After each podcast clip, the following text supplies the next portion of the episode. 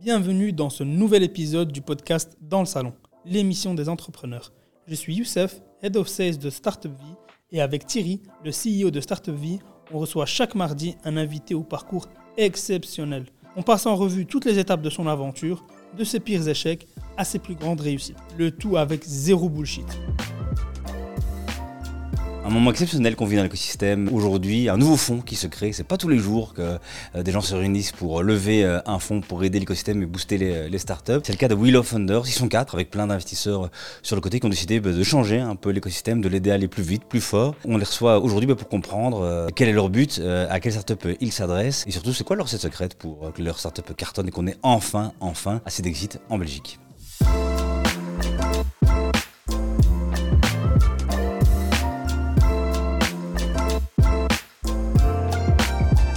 Bienvenue dans ce nouvel épisode dans le salon, toujours avec Youssef. Salut Thierry, content d'être là. putain, mais moi aussi content que tu sois là, avec une team incroyable aujourd'hui. On n'est pas un invité, pas deux, mais quatre. Je vous dis déjà, c'est notre record. déjà, vous commencez l'émission, vous êtes déjà les boss du, euh, du truc. Euh, venu à quatre, nous fonds d'investissement sur la place.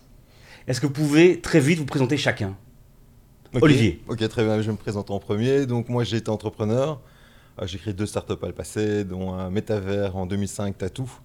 Euh, ensuite, euh, j'ai eu l'occasion de rejoindre Sambre Invest, donc je me suis occupé du pôle digital pendant 5 ans. Euh, et on a investi dans 40 boîtes, j'étais dans plus de 25 boards et dans quelques comités d'investissement d'autres fonds. Donc j'ai beaucoup lorné pendant cette période-là. Et quelque part, c'est un peu ce que j'ai pu observer pendant ces 5 années qui a donné naissance à Wheel of Funders qu'on lance aujourd'hui.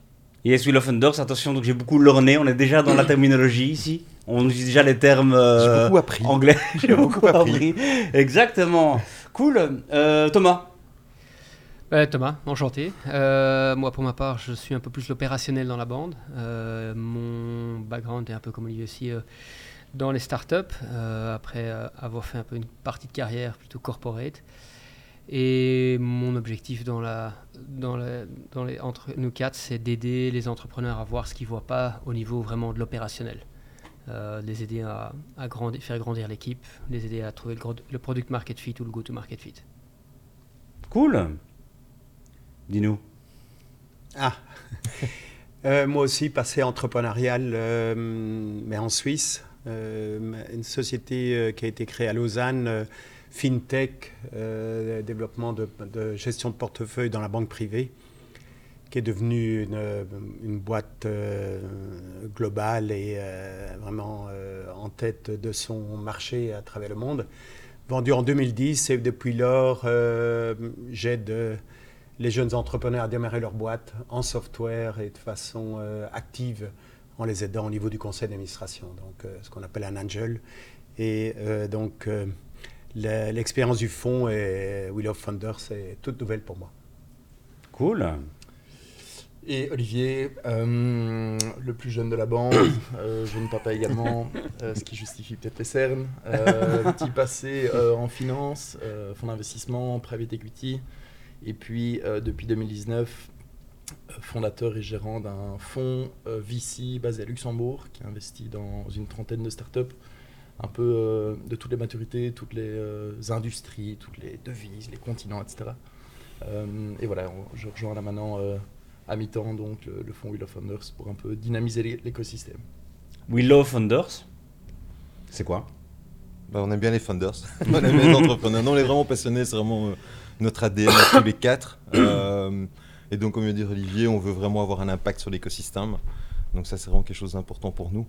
Euh, donc voilà, on veut vraiment accompagner les, startups les plus ambitieuses dans cette phase de product market fit qui est tellement important et qui est souvent, euh, je reprends un anglicisme, mais bypassé, parce que bien ça veut dire, par, le, par les startups qu'on a pu voir essentiellement donc, sur le marché belge, mais également européen. On a moins ce cas-là en UK, et en Allemagne, on a quand même des fonds beaucoup plus structurants à ce stade de maturité. Et donc, c'est un peu ça qu'on veut combler sur le marché belge et euh, francophone européen. Donc, c'est ça notre positionnement au niveau euh, des régions couvertes. Euh, et c'est vraiment de ne pas donner le temps, mais de, ne pas commencer à développer la partie go-to-market et donc engager les sales du marketing et donc commencer à brûler beaucoup d'argent avant d'avoir trouvé ce product market fit et d'avoir essayé d'identifier son, son client idéal, donc l'ICP. Euh, et c'est vraiment des notions aujourd'hui euh, qui sont, euh, comme je disais, on passe trop vite, on va trop vite vers le, le KPI revenu. Et c'est d'abord vraiment travailler sur le KPI euh, de la rétention, de l'utilisation du produit euh, et d'avoir vraiment ce fit avant de commencer à, à développer la partie euh, vente, même si on doit vendre dès le premier jour pour avoir les retours du marché et bien comprendre comment ces, ces clients vont utiliser sa solution. Oui, parce que vous n'allez pas prendre un- une startup qui n'a pas encore de clients. Non. Vous, êtes à fond- vous arrivez quand, vous, dans la vie? Post-revenu. Très vite. hein. Post-revenu. Ouais, très vite, Ok. mais post-revenu. Prévenu post-revenu, Faut ça veut dire quoi? Il faut de l'attraction, il faut qu'on puisse un peu comprendre les, les relations commerciales, comprendre euh, comment, comment ils vendent, euh, où ils vendent, euh, pour en fait après avoir un impact, essayer de modifier, adapter, améliorer. C'est quoi post-revenu? À partir de quel moment on va dire Est-ce que c'est un chiffre? Est-ce que c'est un nombre de clients? Ou ça dépend vraiment en fonction de la boîte? Il faut, assez, il faut suffisamment de volume que pour pouvoir identifier qu'il est vraiment le, client idéal. Parce qu'en général, quand on fait ce genre de start-up, on, va un peu au début dans tous les sens. On fait un peu la, danseuse, on essaie de trouver où, où est-ce que mon idée peut, peut aller. Donc il faut avoir suffisamment pour pouvoir se dire, ok, ça c'est vraiment une cible dans laquelle il y a un vrai pain, dans lequel on sait rentrer rapidement. Euh, pas que les autres sont mauvais, mais peut-être ça prend plus de temps pour l'instant. Et dans cette première phase, on va surtout se focaliser là-dessus. Donc c'est là le minimum de revenus, parce que le revenu valide le fait que les gens sont prêts à payer. Et euh, ouais. Donc c'est vraiment au cas par cas. Vous analysez et On vous va être autour ça. de 200, 500 cas d'ARM, mais ça aussi euh, cas par cas, donc on n'a pas vraiment. Mais ça, c'est pour avoir Voilà, un peu une idée, euh, Ça voilà, êtes déjà en train de rêver de Ah, donc j'ai pas encore vraiment de clients, je peux déjà venir. Non, il faut 200-500 cas d'ARR, bam, tout le monde est calmé ici. Euh, ok, ok. c'est encore très early, hein. je veux dire, c'est- Bien sûr, bien sûr, c'est très early pour une startup qui cartonne. On peut le dire comme ça. Il n'y a pas de chiffre précis. hein. Il faut quand même. Il faut une traction, je crois. Oui. Mais euh, pour- il ne faut pas fermer la porte euh, nécessairement. Ça va pas, on n'a pas défini une limite euh, Mhm. sur papier. euh, Ouais. c'est, aussi une perception, un feeling. que, Ouais. euh, ça peut être de l'attraction toute récente. euh, ça peut être un client, hein, mais un gros, par exemple, quoi. C'est- Mm. Mais c'est pas un deck. C'est pas un deck. Yes, yes. On va le dire C'est pas un stop. On a fait un truc. Et euh, j'ai euh, des clients et tout ça et tout. euh, pourquoi je viens chez vous? Pourquoi je viens chez vous Parce que j'ai des clients, ok, je commence à être pas mal. À Paris, plein de fonds. euh, Londres, plein de fonds. Je suis une bonne startup euh, chez euh, Attirer de l'argent. Euh, pourquoi je viens chez vous spécifiquement euh? Moi, je pense que par rapport à, aux, aux financiers qu'on trouve sur le marché ou au fond, euh, on va se distinguer probablement par une, euh, une attitude un peu plus euh, à l'écoute et respectueuse du fondateur, puisqu'on on est passé par là nous-mêmes. Euh, et donc, euh, on ne va pas nécessairement euh, voir que la dimension financière et l'attraction financière de la, mais ça part d'une admiration pour l'entrepreneur ou les entrepreneurs en général. Et on va les approcher en essayant de les aider. Il y a des pièges au début, il y a beaucoup de pièges au début. Et, on va essayer de les aider à, les éviter et à travailler ensemble. Donc je pense que ça, c'est une distinction par rapport à pas mal de comportements de- qu'on trouve euh, sur le marché. Et ça se traduit comment? C'est quoi le ticket alors que vous, euh, estimez- moyen que vous estimez mettre dans, dans, dans un dossier? Et euh, c'est quoi le suspo où vous rentrez, la valeur où vous rentrez, ou en tout cas le nombre de parts où vous dites ok là on est à l'aise, euh, on va savoir euh, faire quelque chose avec toi. Donc, ticket minimum 500 cas. Ok. Euh, et on leur on veut une prise de participation relativement importante pour avoir cet aspect structurant. Et ça fait partie aussi de notre stratégie d'investissement. Euh, donc on va tourner autour des 15%. Euh, donc ça c'est vraiment notre... euh, Voilà, mais ça reste théorique. Hein, donc, Je te laisse euh, sur les calculs de dilution. Euh, je vais vous laisser faire vous. Euh, après tout, c'est votre métier. Je dirais, ah, ce serait dommage de mettre ça chez moi et que je dise une connerie. Mais, euh, mais très très bien euh, placé. Tu coupes ça au, montage, vrai. moi, moi j'aimerais paraître rester king dans, dans mon truc. Ah, Il l'a dit, t'as dit 15%. Ouais. Car, car on y est. Euh, Mais explique peut-être pourquoi aussi, non? Ouais. Bah, dis-nous Thomas, dis-nous pourquoi. Oui, je pense qu'il y a, il y a une dimension qui est quand tu as une bonne idée et Mhm. que tu arrives avec ton deck ou que tu arrives avec tes premiers clients. Ce qu'on a souvent vu, c'est des gens qui avaient mis euh, plein de petits tickets, chercher 25 000 euros à gauche, à droite, 50 000 euros à gauche, à droite. Et c'est souvent des gens qui croient Friends, Fools and Families, on va le dire comme, comme euh, les, les 3 F. Et là où au début c'est une bonne idée, ça devient vite une fausse bonne idée si ces gens continuent à suivre. Un, parce que c'est pas leur métier. Mm. Parfois, ils ont un background qui n'est pas du tout dans la technologie et donc arrivent avec des mauvais conseils euh, de temps en temps, ce qui peut avoir une, des grosses conséquences pour la startup par après. Donc ça, c'est la première raison pourquoi je pense qu'on on- on prend, un- on prendre une bonne participation et structurée. Et aussi parce que bah, pour par après les séries A, etc., euh, bah, et, se fait préparer toute la, la cap table et tout euh, pour le prochain tour. Hmm. Et comment euh, vous euh, voyez, parce que maintenant, euh, on est plus dans la politique d'il y a 10 ans évidemment, il y a beaucoup d'argent sur le marché, même si on vit une période assez compliquée, mais euh, il y a plus d'argent sur le marché, donc c'est compétitif. Euh, là, on a une participation euh, importante. Comment vous euh, voyez le deal se faire? Comment, c'est quoi les arguments que vous allez mettre en place? Parce que on dit ça, on est funders friendly, on est là pour les investisseurs et tout, mais on connaît la startup. Quand la startup, elle va euh, valoriser bien sûr l'expertise, mais elle va regarder vraiment sa captable, ce qui se passe à sa captable. Donc c'est quoi, voilà, comment euh, vous faites euh, pour aller sur un marché maintenant qui est compétitif où vous aurez sans doute des offres en face avec sans doute des, des, valos plus importantes et des rentrées.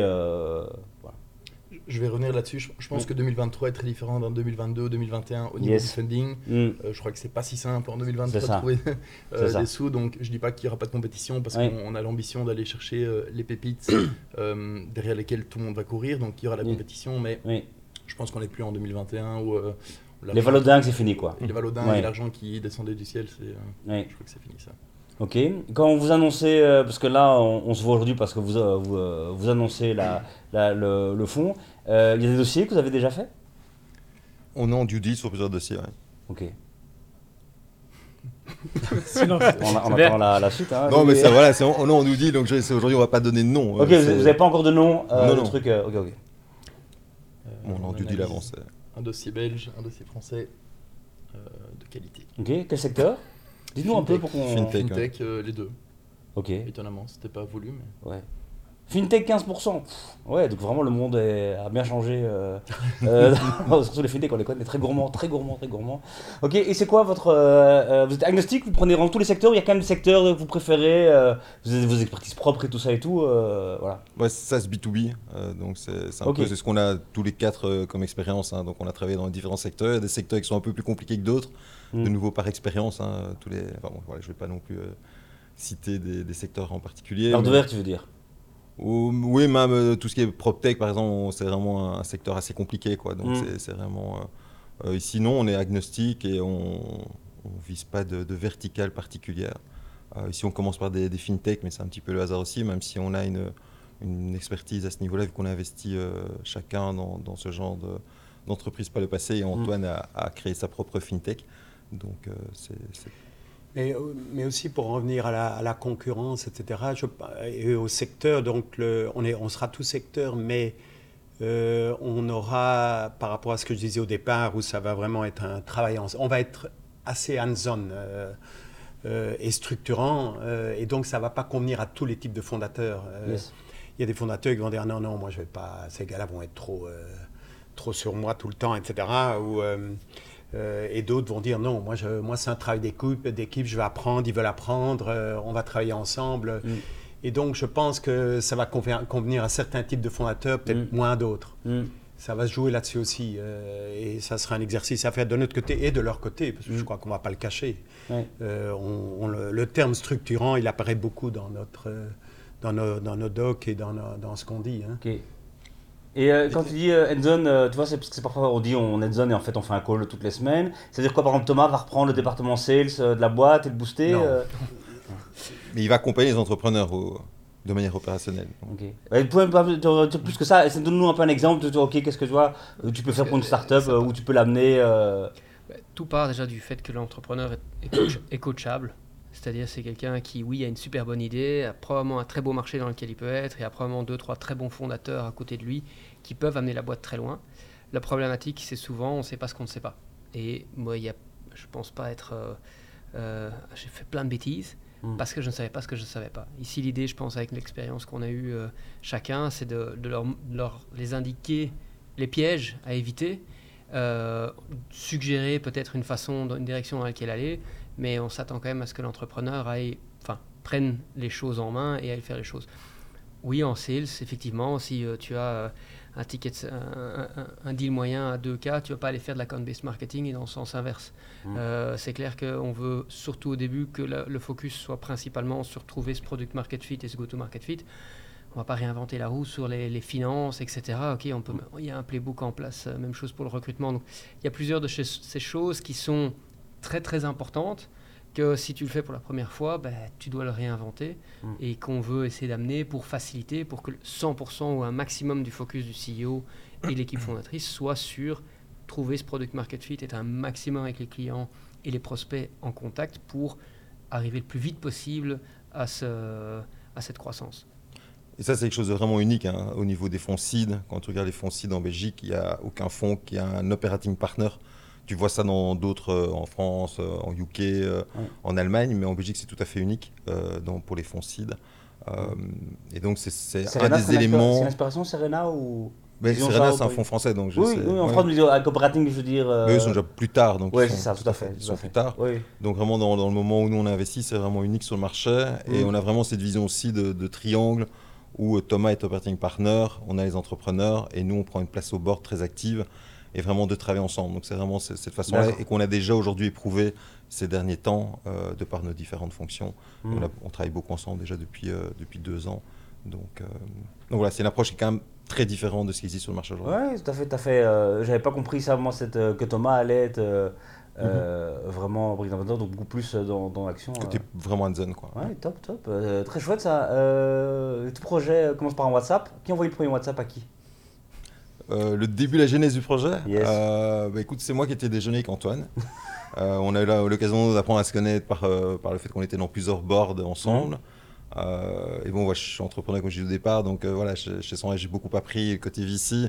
Et à un moment donné, ben, je restais dans une optique de dire, OK, je vais créer mon propre truc. Et donc, je lui ai simplement expliqué euh, voilà, le pain identifié dans le marché, qui était justement ce, toutes mes boîtes que j'ai pu gérer chez San Invest.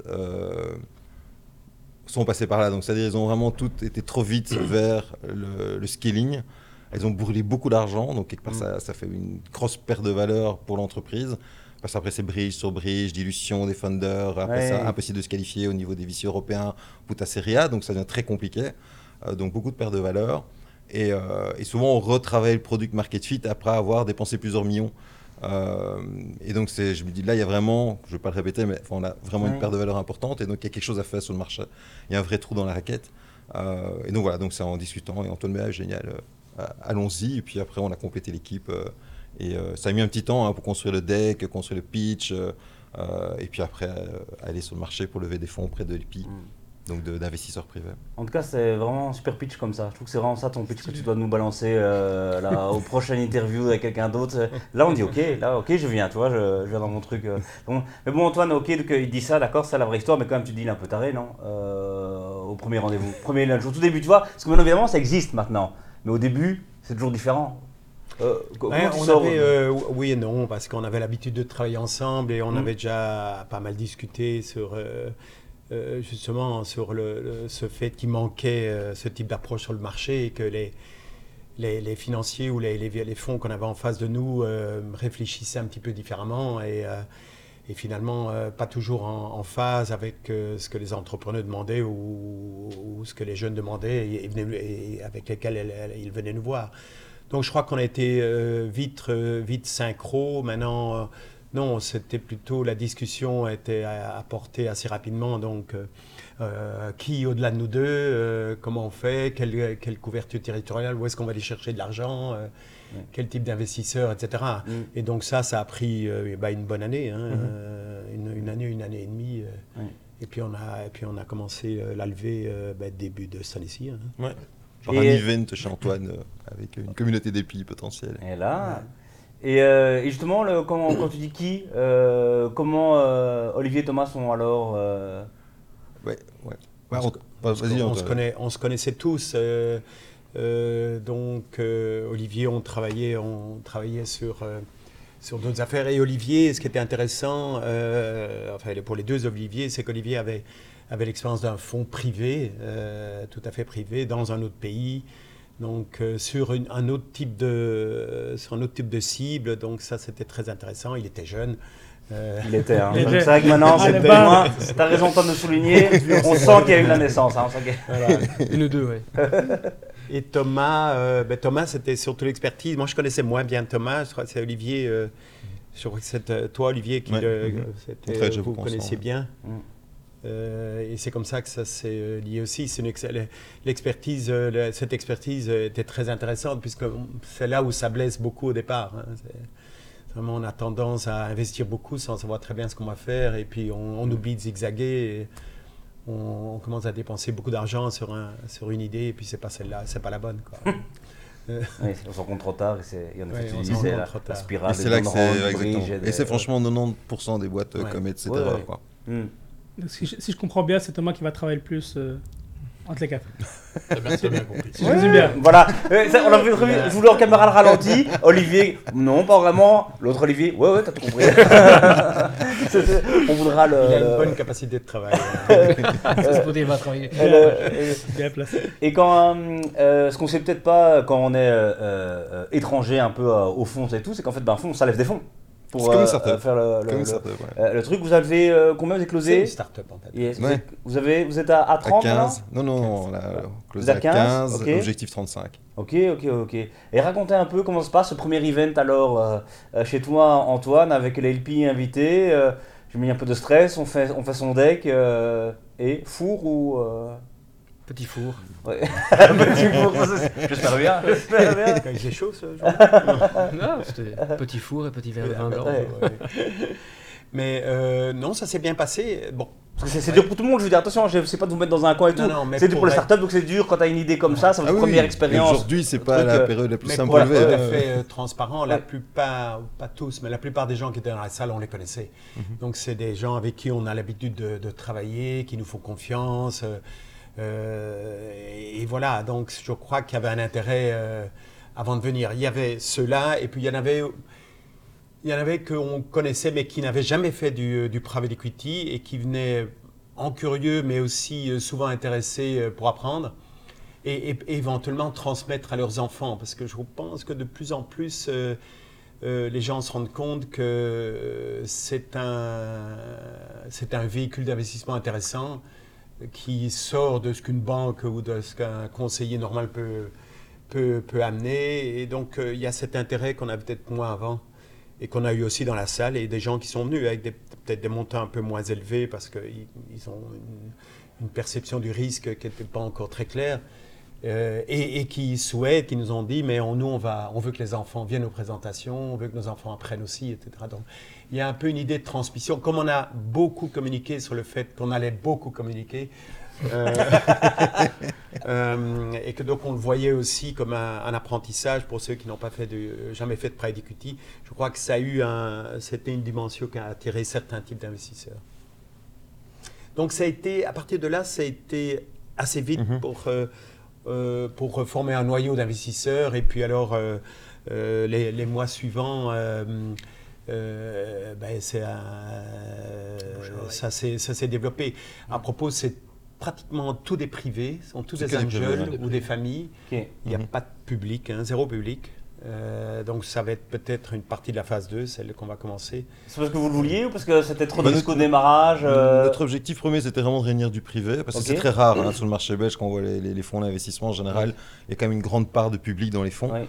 Et donc nous, on se dit, voilà, on va vraiment aller chercher une première base assez importante de privé. Mm. Euh, Il y, a une- il y a une autre raison aussi, c'est qu'on on a envie de donner l'occasion à ces investisseurs d'avoir une implication opérationnelle s'ils le veulent, dans l'analyse, dans la due deal, dans, ou même euh, dans la gestion de la boîte. Euh, et donc bah, voilà, c'est important d'aller spotter euh, les, les bons LP, les bons entrepreneurs qui ont un background, qui ont l'expérience. Mm.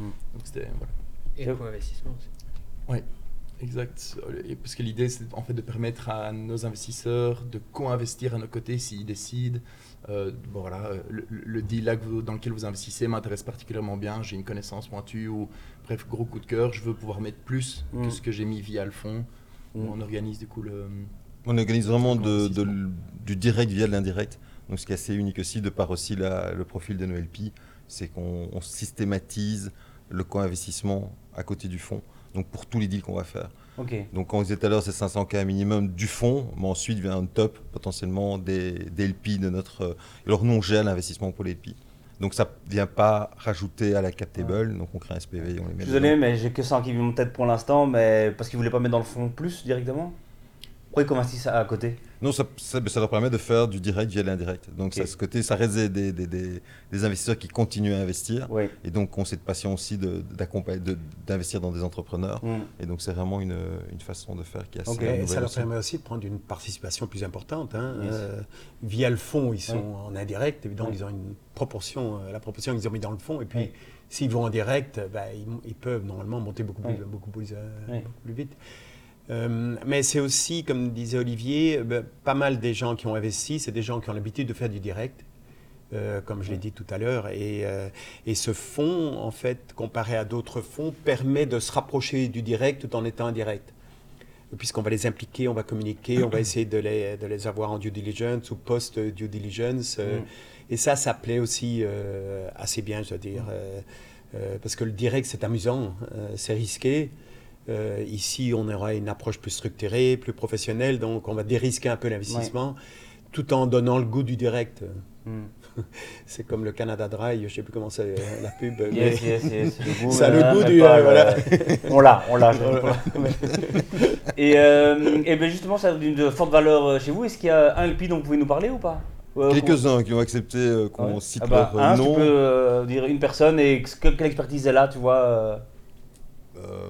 Je sais pas qui on choisirait. euh, on a Michel bah, notamment. dis-nous, dis-nous. euh, Donc euh, c'est Michel il était à la CNP, donc avec Albert Frère. Ensuite, il a été président du groupe RTL. Euh, et donc c'est quelqu'un qui a une grande expertise du private equity, une grande expertise apporte aussi au niveau de- des exits notamment. Euh, on a des profils aussi euh, plus entrepreneuriaux, on va dire, comme le fondateur de Perlego, Guillaume. Gauthier, voilà, Gauthier Van Guillaume. Ah, Gauthier Van deux Ça, c'est bien, c'est bien. Attends, Gauthier, quel âge il a On a 32 ans. Voilà, la réussite peut venir tôt, 32 ans. euh, ok, ok, c'est chouette. aussi. euh, Il y a Olivier Kuhn, Pierre-Olivier Beckers aussi. ok. Donc, euh, Ah oui, oui. Tous les copains des deals d'avant sont Denis venus Zener dans... aussi. euh, ouais. C'est tous des, des gars qui apportent vraiment euh, de la valeur. Yes, quoi. yes. Donc euh, c'est extrêmement intéressant de les avoir à côté de nous euh, sur différents aspects euh, que peut rencontrer une start-up. euh, donc soit plutôt dans le- le- au début, mais également au moment de l'exit, et c'est des Mm. moments très importants. Très, très propre ça, cool. Euh, en effet, un chouette, chouette argument de, de, de vente. Euh, euh, les exits, justement, euh, ouais, on n'en voit pas assez des exits euh, chez nous. On voit des levées, des bridges, des bridges, des bridges, des levées. Mais euh, comment vous allez pouvoir euh, aider à booster ça euh, et nous faire, il, nous- il nous faut plus d'exits, parce qu'on veut plus de gens qui réinvestissent dans les startups. Cet écosystème, il manque, il manque d'exits, quoi. Il Mhm. manque d'exits. C'est quoi votre formule secrète pour euh, arriver à ça? Thomas Thomas, tu as quelqu'un d'autre pour répondre avec bienveillance? Alors c'est toi qui dois répondre. Ouais, c'est peut-être le moins.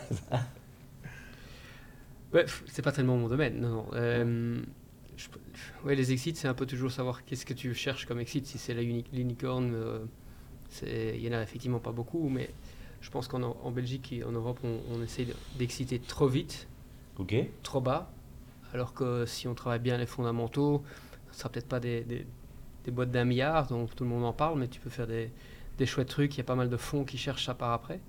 Donc, qu'est-ce que tu cherches comme. Enfin, c'est quoi une bonne exit? Qu'est-ce que. Pour l'instant, dans ta question, c'est quels sont les exits dont on parle dans la presse? Et je pense qu'il y a plus que ça comme, euh, comme type d'exit. Il y a des très beaux succès en effet qui sont pas, euh, qui sont pas, euh, qui sont pas dans la presse. Ouh. Ça, c'est certain. Euh, bah, dont un qui va arriver bientôt.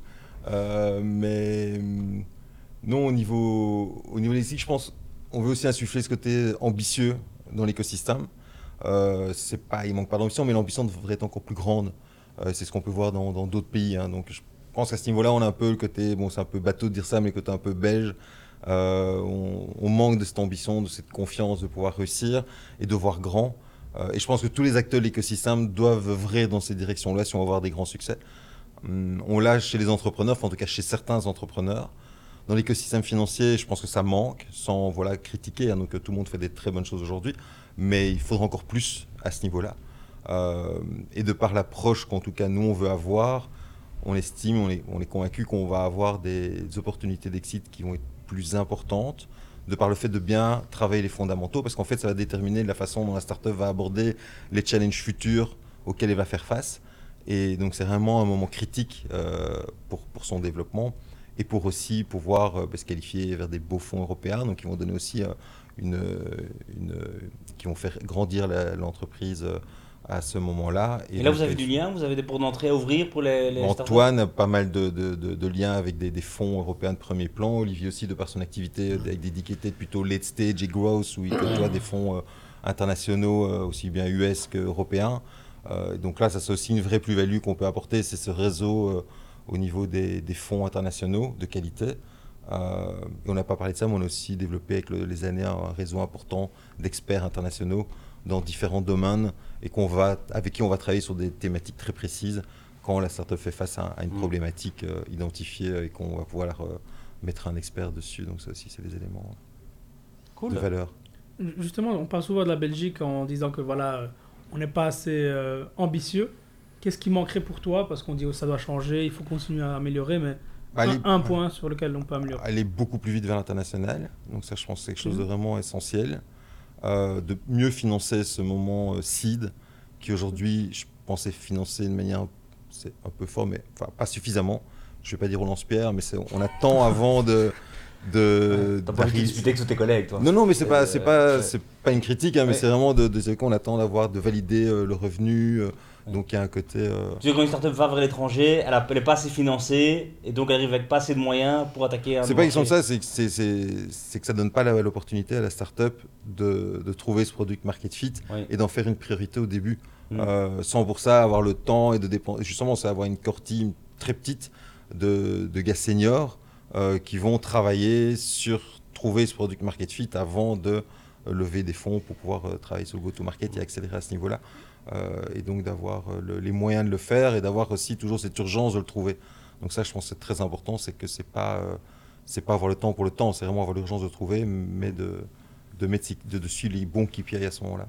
Et euh, pour l'autre Olivier, du coup, toi qui es au Luxembourg, tu sens une grosse différence euh, à ce niveau-là? Pas au Luxembourg, non. du coup, être basé au Luxembourg me permet de justement être plus ou moins tourné vers les autres pays. En- ben, pour faire le bridge, on a l'ambition d'ouvrir un bureau à Paris pour justement rapidement créer euh, cette espèce de marché un petit peu plus grand pour les startups qu'on va financer, éviter qu'elles s'entêtent juste en Belgique et que rapidement ça aille vers l'étranger, que ça comprenne un autre marché, que ça apprenne comment, vendre un produit dans ces marchés-là. Euh, et donc voilà, essayer d'un petit peu les forcer à sortir euh, euh, de Belgique, s'attaquer à un marché plus gros et donc du coup voilà, plus de scalabilité. Pour souligner ça, dans, mon, dans mon portefeuille, j'ai Accountable, et Antoine aussi est un des investisseurs du tout début chez Accountable. Eux ont suivi ce trajet-là. Donc la seule chose qu'ils ont fait, c'est qu'ils ont été chercher directement l'argent UK avec euh, Connect. Venture. Euh, et donc ils ont vraiment eu cette euh, approche de travailler ce product market fit en Belgique, d'aller très vite vers le plus grand marché européen qui était l'Allemagne. Puis ils ont fait une belle levée go-to-market avec les bons KPI, donc pas celui de, du revenu, du MRR. C'était vraiment des KPI plutôt d'utilisation, de rétention. On sentait qu'il y avait un fit avec le marché.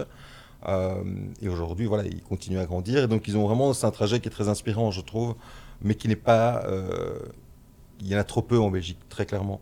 Euh, et donc c'est très bien qu'ils sont financés en Angleterre. Euh, mais c'est encore mieux s'il y a des fonds en Belgique qui peuvent proposer ce même type de positionnement, parce que ça reste très compétitif. Donc aller en tant que boîte belge chercher du cash, de l'argent en Angleterre, en seed, c'est pas évident. Ils vont faire face à une concurrence très très très importante. Donc, donc là, c'est un peu, c'est ça qui nous inspire en tout cas. Hmm. Thomas, toi, tu as eu une, euh, une startup avant, Mhm. euh, dont j'ai malheureusement oublié le nom là à l'instant T, À Proplan. à Proplan, qui a été racheté par un concurrent partenaire nordique. Non, tout est C'était faux une fusion, c'était une fusion d'égal à égal, Ok, euh, avec effectivement un partenaire, enfin avec euh, une boîte danoise. ok. Et le, le CEO à l'époque était euh, Klaus, qui était le- le- l'ancien CEO de Just Eat, Ok. qui était passé de 30 personnes à 1500 personnes. Hmm. Donc, euh, donc oui, un énorme apprentissage aussi sur la partie M&A qu'on on oublie souvent. Euh, un apprentissage aussi sur la partie humaine, euh, de, de ces deux cultures quand même vachement différentes. Euh, et aussi ben, passer de- du jour au lendemain de, de 80 personnes à, à 160. euh, c'est un gros changement aussi dans ce qu'on attend de toi en tant que, en tant que manager, en tant que, en tant que leader. Donc oui, donc ça, cette partie-là euh, était euh, une chouette partie de la vie. Après ça, il y a eu des moments un peu moins faciles avec le Covid, etc. Mais ça, ça fait partie de- Ça fait du partie, quotidien de tout le monde. Hmm. Les fusions, c'est- plus rare, hein, ça? Euh, à l'époque, tu te rappelles pourquoi ce choix euh, s'est établi euh, Oui, on avait, il y avait deux raisons principales. La première, enfin il y avait trois raisons. La première, c'était qu'on avait des marchés très complémentaires. Nous, on était fort Belgique, France, et qui est un peu sur la- sur la- l'Allemagne et la, la Hollande, les, Pays-Bas. Euh, eux, très, très nordiques, et l'Angleterre. Donc en soi, ça couvrait pas mal de territoire. Au niveau du produit aussi, on était très complémentaires. Euh, donc euh, nous avions quelque chose plutôt pour euh, les suivis de remarques, eux avaient plutôt le planning, mais au niveau du, conducteur de chantier, ça revenait au même. Euh, et puis l'équipe, aussi là où on avait de la complémentarité, lui était évidemment un, un, CEO qui avait, euh, qui avait déjà fait trois fois, donc euh, voilà. Euh, et donc on se complémentait bien aussi au niveau de l'équipe euh, pour ça. Qu'est-ce qui est clé pour réussir une fusion? Je suis pas sûr qu'on l'ait réussi. Euh, après ça, il y a- il y, a plein de choses qui changent à chaque fois, mais euh, Mm. l'avantage c'est qu'on avait une vision commune de vers où ça devait aller. On- même si après ça j'ai quitté, jamais et qu'on a eu aussi euh, des grosses discussions sur le futur, etc. J'ai toujours respecté Klaus et je le respecte encore toujours. On se parle encore toujours régulièrement, euh, même s'il y a des choix qu'on aurait fait différemment, etc. Mm. Donc je pense que de toute façon, ça reste aussi une aventure humaine, toutes ces fusions. euh, on a dû mettre son ego de côté euh, depuis le début, même si on était quasiment deux fois plus grand qu'eux. quand même, c'est lui qui est devenu le CEO. Euh, mais avec l'expertise qu'il avait, euh, le challenge au niveau commercial, j'ai repris la partie commerciale et lui est parti comme a pris le, le CEO. Mm. Donc voilà, donc je pense que dans ces fusions, il faut mettre beaucoup d'eau dans son vin et c'est toujours pas euh, une garantie euh, de, de succès. Ça, ça se passe bien, mais c'est pas non plus comme si on était devenu une licorne comme on avait espéré le faire euh, au Mm. moment de la fusion. À refaire, tu le refais? À refaire aujourd'hui, je le refais aujourd'hui. À l'époque, je pense qu'on était naïfs, en tous les cas pour ma part. Euh, et c'est pour ça que c'est ça que je veux dire, c'est que c'est aussi ça qu'on veut apporter. C'est j'ai fait beaucoup de bêtises. Lui a vu mentionner des choses que moi je ne voyais pas du tout parce qu'il avait fait avant ça une cinquantaine d'acquisitions et de fusions. Mm. Donc il savait très bien de quoi il parlait. Il a des choses qu'il a mis en place. Un des premiers bons exemples, le lendemain du closing, tous les boards étaient, étaient, euh, étaient mis pour les 12 prochains mois. Tous les off-site avec l'équipe exécutive étaient là pour tous les prochains mois. On avait commencé à nommer les VPs parce qu'il savait très bien ce qui allait nous arriver. Bon, on n'avait pas prévu évidemment le Covid, Covid mais, mais, euh, Il n'était pas si fort quand même. Ouais, non, non, Genre, enfin, ouais. mais donc Ouais. juste pour dire, voilà, ça c'est des choses que j'ai vues là Mm. où ben maintenant, oui, moi ça me fait pas du tout peur de dire ok, grandir parce que nous on a essayé de grandir par enlever le vent du cash et aller en- à l'étranger. Et en fait, il faut se dire que si le marché est vraiment compétitif, il faut oser prendre par exemple le, pa- le pari de se dire on achète une boîte et à deux on est plus on est plus fort. Ouais. Et, euh, et ça c'est des choses que je, on nous a, enfin j'ai pas j'ai pas eu comme conseil et j'ai eu très peu de conseils ou d'accompagnement au niveau de comment bien faire une fusion, comment bien intégrer euh, ou une acquisition. Mm. Alors qu'aujourd'hui, il y a quelques boîtes qui le font très bien en Belgique. hein. Et là maintenant, avec Wheel of Founders, cette période sombre est terminée pour les entrepreneurs qui cherchent conseil. Ils ont maintenant. Non, C'est trop marrant, les têtes différentes, c'est incroyable. Vous deux devant. Oui, oui, oui, oui, oui, Thomas. Au moins, tu l'as vécu, quoi. Oui. mais, pff, Oui. la, la seule chose qu'on peut faire, c'est leur montrer, Yes, essayer de leur montrer bien sûr. ce qu'ils ne savent pas et essayer de dire Mm. voilà, moi ce qui a marché. Mm. Je pense qu'Antoine aussi a, a- a énormément d'expérience là-dedans. Dire qu'on a la balle, euh, enfin, que les réponses, évidemment. oui, oui. Voilà. Je pense que c'est pour Ouais. ça qu'on cherche surtout le fit avec le, le coach, la personne qui est coachable, qui est prête à écouter le, le pourquoi du comment et pas juste un conseil et puis on s'en fout. Oui. C'est vraiment écouter et comprendre, ok, mais qu'est-ce qu'ils ont vécu et qu'est-ce qu'il y a là-dedans que moi je peux intégrer Mm. pour changer ma trajectoire, pour éviter les bêtises qu'ils ont fait. Olivier. Et aussi, on offre une certaine méthodologie qui a déjà été testée. Donc, Mm. euh, c'est vraiment ça aussi qui va être, euh, qui va être apporté, qui va permettre à l'entrepreneur de mieux se développer. Et euh, Daniel euh, Daniel. euh, Ah, celle-là, elle est belle, celle-là. Ça, on ne coupera pas. Coupé. Merci, merci. euh, c'est marqué, c'est marqué. Non, le mec bossait dossier, y a pas de souci. euh. Au cas où c'est Antoine, hein. Ouais. juste au cas où tu veux. Non, mais c'est euh, bien, c'est c'est bien, c'est bien. Euh, c'est bien que je la prenne la fin de. de- Non, je suis désolé pour le. le- Deuxième prénom. problème. Euh, euh, T'as fait plein d'investissements. Mm. Euh, Messenger, c'est hyper actif. Euh, Qu'est-ce qui t'excite le plus dans cette aventure là maintenant que vous lancez à 4 Qu'est-ce qui t'enthousiasme le plus de dire ok là on change un peu complètement ma ma façon Peut-être tu faisais ça un peu en loup solitaire. Euh, là maintenant, euh, vous êtes à 4, plus, plus, plus, hein, cette équipe-là. Euh, ben, c'est euh, c'est un petit peu, il y a plusieurs choses, euh, et pas nécessairement dans l'ordre, mais la première, c'est un petit peu dérisquer l'investissement. À quatre, on fera moins d'erreurs que seul. Solitaire, euh, moi j'ai eu de la, je- je- j'estime que j'ai eu beaucoup de chance. Euh, mais on, travaille beaucoup au pif, à la perception. hein. c'est vraiment un feeling.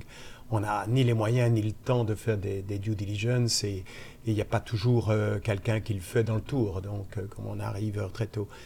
Ici, euh, euh, donc c'est vraiment complètement différent. On fait une due diligence qui est structurée. On est on a quatre à donner un avis, donc on va voir des choses qu'on ne voit pas seul. euh, et c'est très amusant de travailler en équipe. On a, comme désolé, on, on, a les premiers projets qui arrivent, c'est très amusant.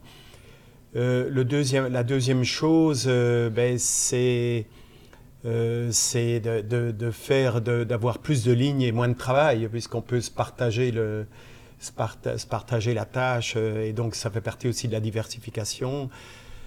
Euh, donc ça, c'était ça, c'était bien aussi. Et, et, et, et puis ensuite, euh, je dirais, c'est un peu le... Voilà, qu'est-ce qui se passe? Ah oui, c'est le- J'ai le même problème que le tien. Ouais. C'est le, euh, c'est le, c'est avoir les, mêmes sensations qu'on a en direct tout en faisant l'indirect, comme j'ai dit tout à l'heure. Donc, euh, bon, euh, évidemment, j'ai la chance d'être dans le fond moi-même, donc je serai opérationnel dans le fond, donc j'aurai, j'aurai les mêmes contacts avec les fondateurs que, ceux que j'avais auparavant, mais de façon, de façon, avec une approche indirecte. Donc ça, ça c'était très important. Donc moi, c'est vraiment une page qui tourne. hein. Je vais plus faire du direct.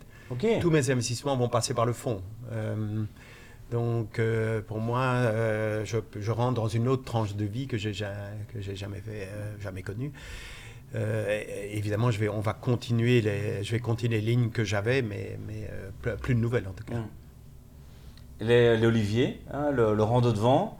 Euh, les premières réunions donc, se sont déroulées. hein, pour les, vous vous vous êtes rendu compte que vous étiez assez d'accord ou euh, c'est normal euh, quand vous faites votre comité, je sais pas comment vous l'appelez chez vous d'investissement, où euh, vous avez des belles surprises, découvrir qu'en fait vous êtes d'accord sur rien, euh, qu'il y a toujours un qui veut investir, Olivier Mertens, l'autre qui est plus prudent. Ah, j'ai raison, j'ai raison, c'est lui qui veut toujours dégainer évidemment. Sam Ravès, on le connaissait comme ça. bah, vrai, comme- quand tu vois le portefeuille, il se porte très bien. hein. Évi- Évidemment C'est un beau portefeuille. une proactivité, là, juste un mec qui veut, qui veut, Ah, qui oui, veut oui, aussi- oui. ouais. Après, c'est aussi, voilà, c'est un, un fonds avec euh, un objectif différent euh, qu'un fonds privé. Ouais. Mais Mais racontez-nous, quand- même votre. euh, On va terminer là-dessus. Votre premier comité que vous avez fait. Il y a déjà eu ça ou pas? Non. Il n'y a pas on- encore eu. on n'a pas de. Formellement, oui. Oui, formellement, on n'a pas de vrai comité d'investissement comme d'autres fonds. On n'a pas constitué un comité d'investissement. On a un LPAC qui est obligatoire, donc ça, ça, c'est le board du fonds, on va dire, Oui. euh, voilà, qui, qui, qui- qui doit être, euh, qui donne son avis sur certains, certains points, mais ça reste voilà. Mais donc, on n'a pas de, de comité d'investissement. Et ici, on a commencé, euh, il y a, on a- moi, j'ai quitté Sandres officiellement le 31 août, donc c'est tout, tout, tout récent. Dis officiellement? Officieusement aussi ou- Allez, j'ai envie de sniper un peu. ok, 31 Non, août, et donc quoi. Mais Ouais, je pense c'est que récent. pour, euh, pour revenir sur ta question, il y a, on a déjà fait quelques- pas mal de calls quand même avec des, des startups Mhm. où euh, on voit très bien aussi que quand on est à 4, alors parfois c'est un challenge, mais en général c'est assez complémentaire dans les questions qu'on pose. On va aller plus loin dans certains éléments que dans d'autres. Que, et Ouais. donc ça permet de, de, de, Mhm. de- de- d'ar- enfin, de couvrir un plus gros, euh, un plus gros truc. Parce qu'on vient chacun avec notre background qui est complètement différent Mhm. et qui permet justement de couvrir plus d'angles. Euh, bon, après ça, la diversité fait aussi, euh, va faire effectivement qu'on va probablement avoir quelques, quelques discussions, mais je pense que ça, ça amènera aux meilleures décisions au final. C'est vrai qu'on a été relativement bien alignés jusqu'à présent, avec des backgrounds différents, etc. Mais euh, oui, non, je suis assez d'accord euh, avec ça. C'est ça qui va faire la richesse euh, du travail en équipe. hein. Euh, donc c'est non, moi, non, moi je suis très très encouragé et très positif. On est assez complémentaires, on est même très complémentaires, je pense, euh, de par nos- chacun nos expériences et nos expertises. euh, et euh, et, et d'avoir aussi Thomas mais qui apporte ce côté euh, vraiment plutôt opérationnel, de Mm. pouvoir vraiment euh, aller en profondeur dans tout ce qui est product market fit, go-to-market, c'est aussi quelque chose Mm. qui est extrêmement intéressant. Euh, et comme disait Thomas, c'est qu'on le voit même dans les meetings qu'on a pu faire avec les entrepreneurs, c'est des questions, voilà, très, c'est c'est très complet, quoi. Donc, euh, c'est c'est ça l'avantage de- d'être en équipe. euh. C'est beau, hein, c'est très beau de finir là-dessus, je trouve. hein. Faut rien, dis-moi, je, je pense que j'ai trop. Et Olivier. C'est question Hein? Ter- ter- Terminer sur un bon mot. Ah non, non. euh, J'ai Biberon Euh, qui va euh, devoir donner tout à Olivier, euh, qu'est-ce qu'on vous souhaite Vous êtes une startup qui vous lancez. Ouais. Ok, qu'est-ce qu'on vous souhaite d'atteindre l'objectif qu'on s'est fixé. Qui des, est? mani- des magnifiques rendements, l'impact sur l'écosystème, permettre à des, des jeunes gars qui ont euh, des idées en or de- d'atteindre leur objectif à eux. euh, et puis euh, ben, dans- pendant le chemin ou pendant la route, euh, apprendre la dose pour nous. Et, et voilà. Et puis c'est le premier fond d'une longue série de fonds. Ah, Voilà. c'est beau, c'est beau. on veut- entendre. On veut ouais. des chiffres, tu sais. Ouais, oui. C'est- plus chiffres. jeune. hein. Ouais, Quel le- quel chiffre tu veux Quel chiffre tu veux? Ça. Quel chiffre tu veux? Bah, C'est quoi le- les objectifs en termes de chiffres Il y a Un chiffre qu'on n'a pas donné jusqu'à présent et qui est un chiffre important, c'est qu'on va investir dans maximum 15 startups. Euh, donc vraiment maximum, maximum. Euh, et donc Biggie pour- pour- pour- non, mais C'est c'est- c'est derrière. ouais. c'est pour euh, nous, nous donner le- la, la possibilité, de- par rapport à, à la proposition de valeur qu'on a, Ouais. c'est qu'on va vraiment passer du temps avec les boîtes. Mm. Donc on va pas investir dans, dans 40 boîtes, on va investir dans 15 sociétés maximum. Mm. Et donc on va être très sélectif. Cool. Et Mon si ouais. tu veux un objectif de rendement, je crois qu'on serait content si le fonds faisait x4, x5, et dans l'idéal plus. C'est beau. Ça fait plaisir, ça fait plaisir. En tout cas, c'est pas tous les jours qu'un fonds se crée en Belgique. Donc les gars, bravo déjà d'avoir bossé dans ce climat pas facile, de lever tout ça et tout euh, pour arriver. Ben, on vous souhaite évidemment que ça cartonne, euh, que vous puissiez closer plus, euh, que vos ambitions euh, n'arrêtent pas de, de grandir. Et... On cherche encore 20 millions. Voilà. Ben, je- Julien, Julien, tu sais faire. Si vous pouvez mettre, euh, Un QR code. euh. Euh, dans le lien en dessous, normalement c'est acheter les trucs là. Bah, dans le lien en dessous de la vidéo, si vous pouvez mettre quelqu'un peut faire un petit voyeur de 20 millions, ça ferait, ça ferait plaisir. Mais, euh, mais pour de vrai, euh, putain les gars, bravo, bonne chance, longue vie à Wheel of Thunder. Et, et on se voit bah, dans un an, dans un an et demi, euh, quand les choses avancent, voir un peu comment ça se passe, qui s'est engueulé, qui s'est pas engueulé, et, et où vous êtes arrivé quoi. Bravo en tout cas. C'est magnifique. Merci beaucoup. Merci à vous d'avoir regardé euh, cette émission. Euh, le site, il est bien sur Wheel of Thunders en bas si vous voulez euh, postuler chez eux. Vous avez vu, c'est du très sérieux. Vous avez vu aussi, il faut être un peu sérieux de l'autre côté euh, aussi. Hein. Euh, pas beaucoup de clients, mais 200 cas d'ARR minimum. Donc, euh, donc voilà, c'est c'est très très cool. Euh, Allez-y, foncez, euh, likez, commentez et on se retrouve au prochain épisode. A plus Ciao. Ciao Merci. Au revoir. Au revoir.